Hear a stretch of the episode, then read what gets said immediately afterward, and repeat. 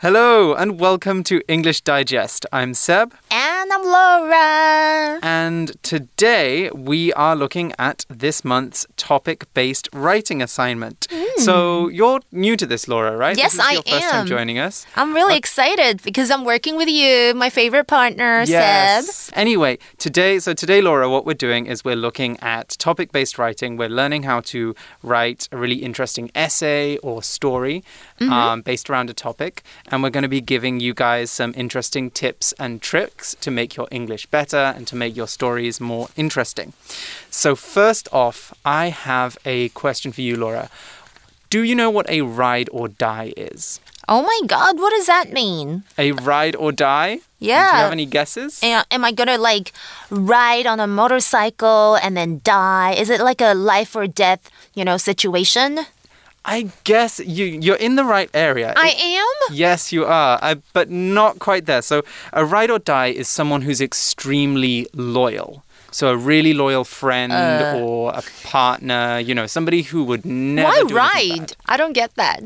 Yeah, well, it's from I think it's from the the duo Bonnie and Clyde. What? Those, yeah, like the guy and the girl who used to. Like, I know this banks. is one of my favorite old movies. Oh, really? 真的,真的. Yeah, well, this comes from that, I think, actually. Okay, ride or die. So you okay. know they stay together and they keep committing crimes together, and they know they're going to go to jail or they get or they'll get okay. killed if they stop. So they just stick together. Besties. Besties. Mm -hmm. So besties who rob banks, basically.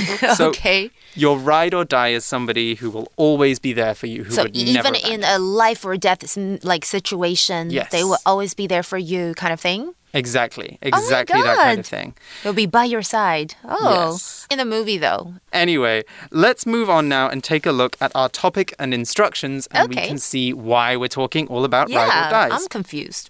So we begin with our. We've got our assignment for today. Mm. So our assignment goes like this. Who will you turn to for advice before you make a big life changing decision? Is it your grandparents, your friends, your parents, a teacher you respect, or someone else? Oh. Write an oh. article sharing your story. In the first paragraph, cover who they are and why you have chosen to approach them. In the second paragraph, talk about a time you asked for help and in what ways their advice helped you make your final decision. The article should contain at least two paragraphs and be at least 120 words in length. So that is a really good question. Who would you turn to for advice before a big decision? Who would you turn to, Laura? Who would you ask if you needed help? Um, okay, turn to. Okay, 就是求助于谁哦。 It has to be my boyfriend because he's oh. super smart and calm. I think calm is really important when you're mm. making like decisions because I I usually get nervous quite easily and mm. I might panic or feel anxious if I make a big decision. So I do want a second opinion, right? Mm. Yeah, so yes, I would probably turn to somebody who's like wise and calmer than me and in my case it'll be my boyfriend. And what about you? Mm, that's a really good question. I think I would have to say my best friend, Tanya. Shout out to Tanya. Tanya. Tanya. So she used to live in Taiwan and left a few years ago, Aww. but we always keep in touch. Like we talk every week and she knows me uh -huh. better than myself. That's what I always say. what? say. So if I'm about I'm gonna to give her a call. Yeah. Hey, spill it. I want to know. Oh, hey, Seb's secrets. 我想知道你的八卦, Okay. Yeah, she can give you all the gossip. So when you make a maybe a silly decision, do you think she's there to say that's dumb? She, like she's there to friend. say it's dumb, and she's there to stop me from making silly decisions. So she's good to talk to. Mm -hmm. Or like maybe my sisters as well. I also like to talk to my sisters because they're they're like your boyfriend. They're very level-headed. They ah. don't get too crazy uh, if things are stressful, and so uh -huh. those are good people to talk about. Oh, to talk okay. to, sorry. OK，所以今天我们的主题哦，就是嗯，大家可以思索一下，你认为在面临人生重大选择的时候，应该要听取谁的意见或是想法呢？所以我们本课就是要写一篇短文，说明你的看法。那文是分两个部分哦，第一个部分要说明你选择这位对象的理由，那第二部分要举出。自己过去的经验哦，并且描述听取意见后对于你所做的决定产生了什么实质的影响。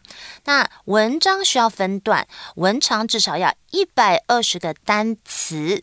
Okay, so do we have like an approach? Right, we do need to develop an approach before we get started because we need to write a specific kind of passage for today's assignment. So now we're thinking of those special people we trust. Let's take a closer look at today's assignment. So, first off, we need to know what kind of writing we're going to be doing. You know, in previous episodes, we've looked at how to write stories, how to write uh, about graphs, how to write about pictures. But what kind of writing are we going to be doing today? We could be writing about a review, an article, a letter. What is it? What are we looking at? OK，所以嗯，何谓叙述论说文哦？这个就是我们今天要探讨的。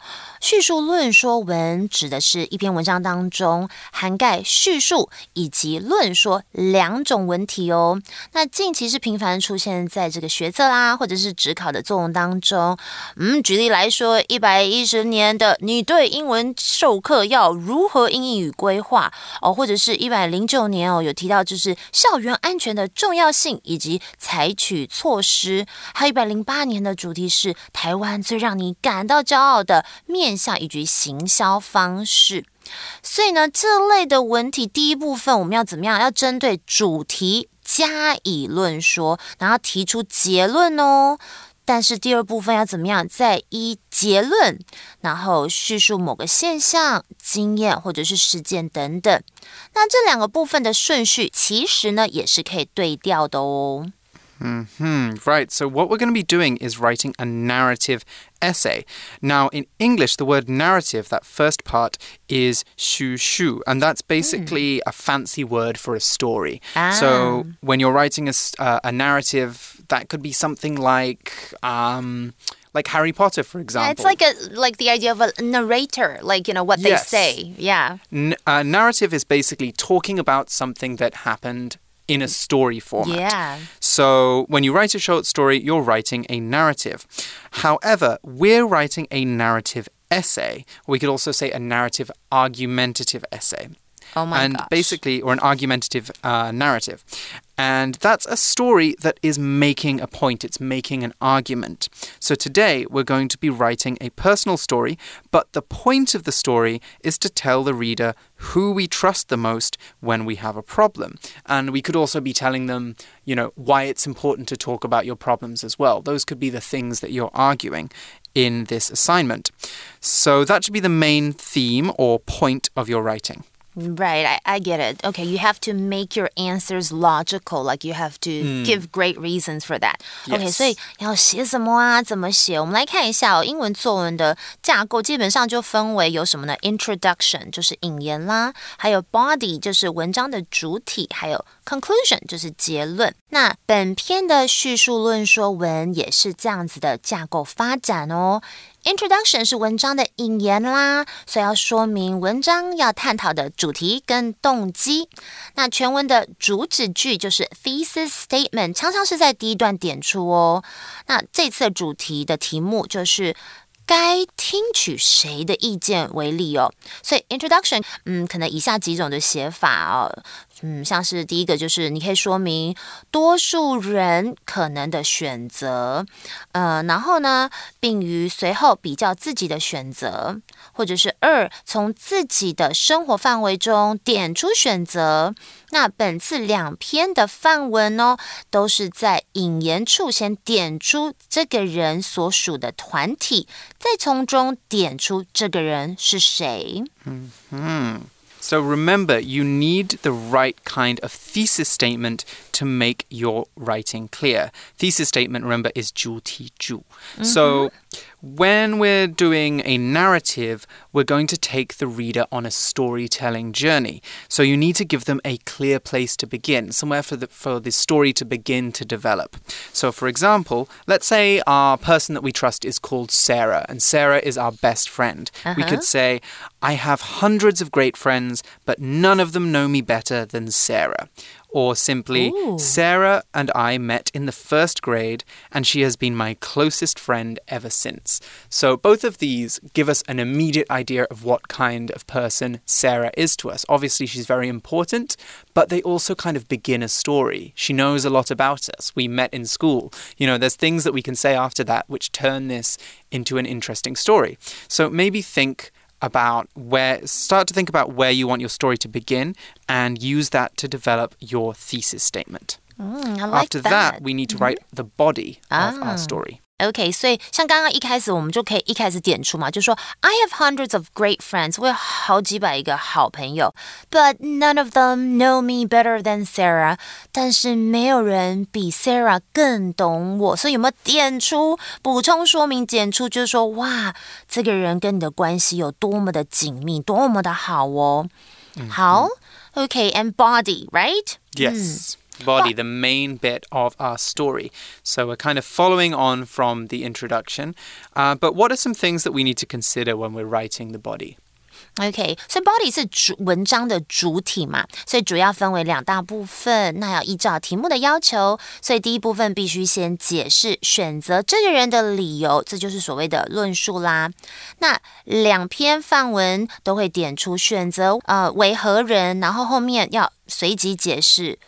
这个选择的理由。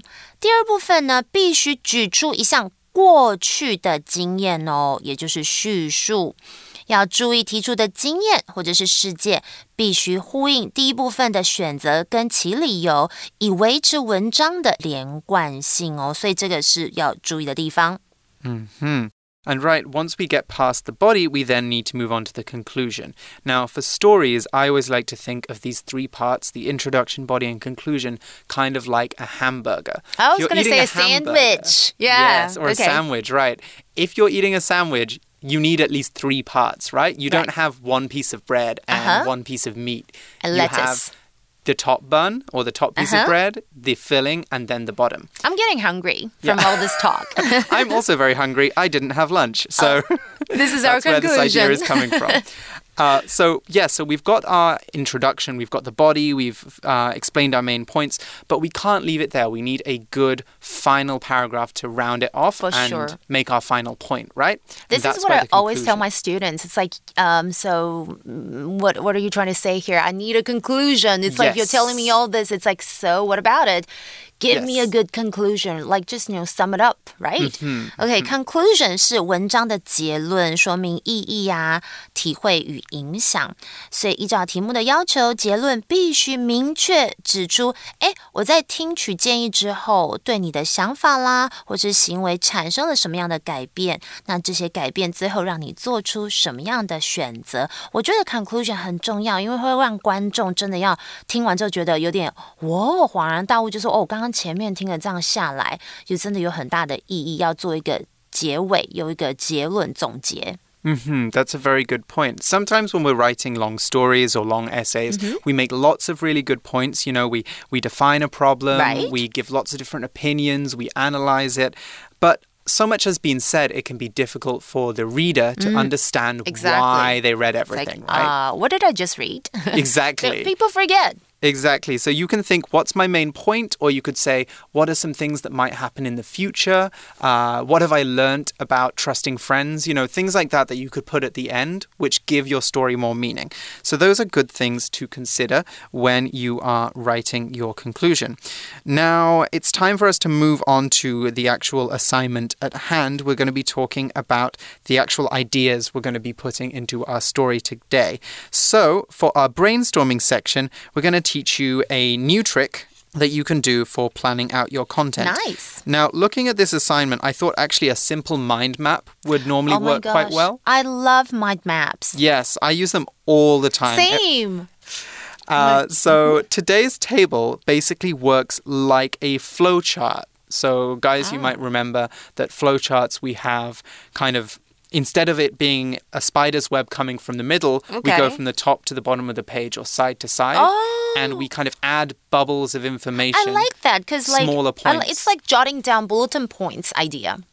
Kind of similar Kind to of, that. kind yeah. of, OK。所以本次写作的提示当中会啊所含的三个面向就是：一，我需要做的选择是什么；二，我该向谁寻求建议；三，寻求建议后的实质改变。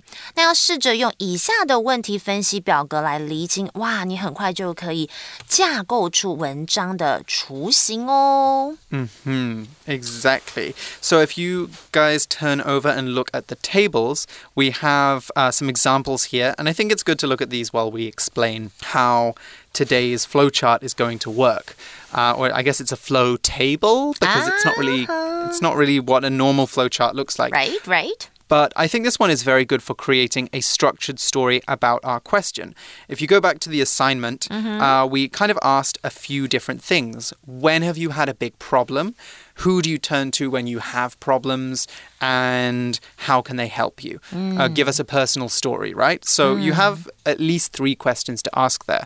So what they've done here in the magazine is they've organized these questions in That's a logical so smart. order. Exactly. How thoughtful. Makes it so easy In this left column, we have three questions, right, Laura? What are the questions that we have? Um, what decision am I making? 我要做出什么决定、Who do I turn to for advice? Why? 那我要跟谁求助啊？然后为什么啊？In what ways did their advice help? 那 Right. 他们就是就是会有没有实质上做改变呢？帮助你？ hmm exactly. And we can kind of split these into the two paragraphs.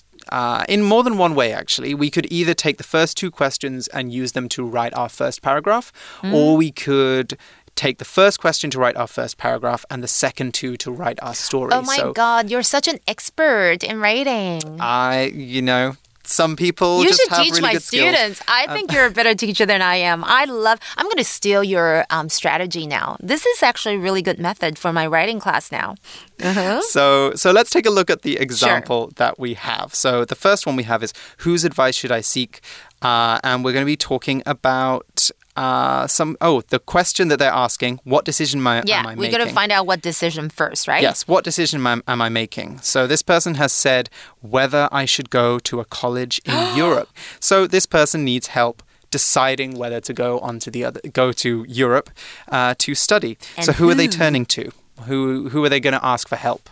This is funny. My uncle Michael, he's mature. Mm-hmm. 他非常的成熟. He's had a lot of experiences. So yeah, maybe he he studied abroad in Europe. You know, Mm-hmm. before 他有很多的经验.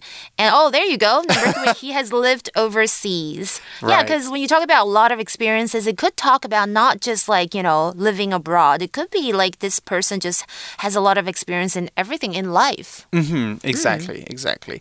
Um, so we then go on to the third question. In what ways did their advice help? So he's right that Taiwan and my friends will always be here, and he made me realize I shouldn't be afraid of going to a new place. So we're going to show them another example. Yes, let's go through this one quickly so we have time to look at our writing Sure. samples as well. So, this second one is very different. What decision am I making? Whether I should break off my friendship with a longtime friend who betrayed me. So, who would you talk to? Well, this person said, my grandparents.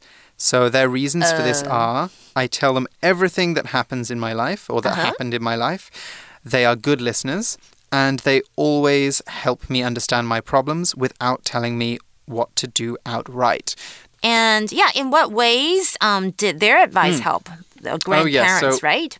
In what ways did they help? I was able to express my feelings clearly to that person. There you go. my grandparents' advice made me realize that him was not a tr- that he was not a true friend, and I stopped being friends with him. Yeah. Reese. No, just kidding.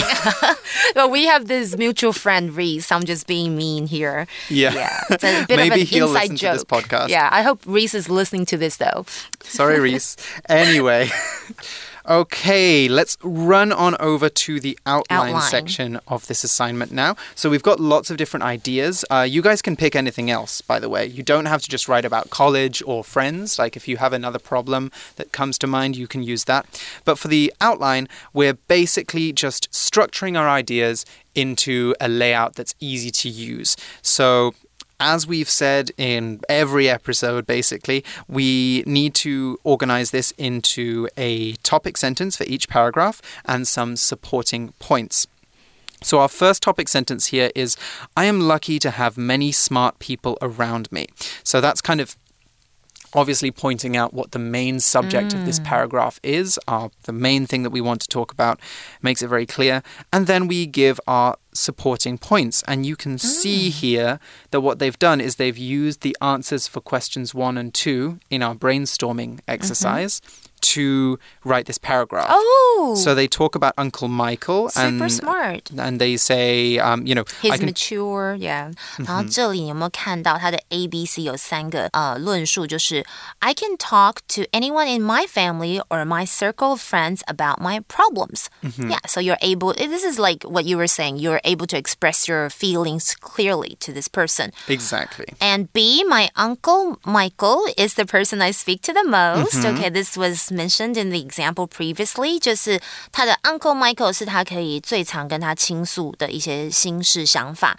And C, he is mature and has a lot of experiences that let him give good advice. Wow, that sums it up. Mm -hmm, exactly. Yeah. So, paragraph two lays out the recent problem that you turn to Uncle Michael for help with. So, this is really kind of the third question. Um, and it says, I have been trying to decide which college to go to. All my friends have chosen to study in Taiwan. I know there are lots of good choices for me in Europe. My uncle told me Taiwan and my friends will always be here. And that's a piece of advice actually that my dad gave me a few years ago when I was deciding whether to come to Asia and I was living really? in Spain. He told me, you know, you you really like your life there and it's fine, but it's not going to go away. It's not going to disappear, like sink into the sea. You can always come back if and you don't you enjoy Taiwan. Even more you, friends. Hmm? You might even make more friends. Exactly, exactly. So he said, you know, give it a try, give it a go, and see. I love you your like dad. It. Let's go on to our conclusion. Um, I realized he was right, and I shouldn't be scared to explore faraway places. So, this second half of the sentence is really our conclusion. I shouldn't be scared to explore faraway places. So I we love, get kind of I the love point that they're arguing. conclusion. 这个结论句很棒哎。It is I a shouldn't really be scared to explore faraway places. 不应该要害怕去探索比较远的地方。Okay, that's true. You'll never find out what you know you explore or learn. Exactly, that's very true. All right, let's take a quick break here, and when we're back, we will read through the first basic sample.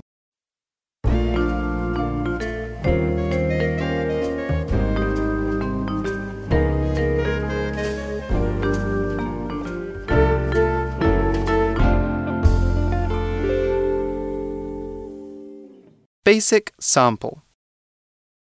I am lucky to be surrounded by smart people. I can talk to anyone in my family or my circle of friends with about my problems. My uncle Michael is one of those I speak to the most when I have a tricky decision to make. He's quite mature and has a lot of great experiences to draw on when he gives advice. Recently, I've been trying to decide which college to attend. All of my friends have chosen universities here in Taiwan, but I know there are a lot of good choices in Europe for my chosen field. Since my uncle has lived overseas, I asked him for his advice. He told me that Taiwan and my friends would always be here. I realized it was true, and that I shouldn't be scared to explore a new place, even if it's far away. Okay, so our basic sample is basically just following the structure that yeah. we had. This looks like super easy now that mm -hmm. we mm-hmm. after our like bulletin points or the outlining thing and mm -hmm. this makes this writing so easy. Yes, it makes it very easy, very simple. Um, if you're not confident with your English, you can just follow this model. Yeah, just quickly answer say. the question, give some examples.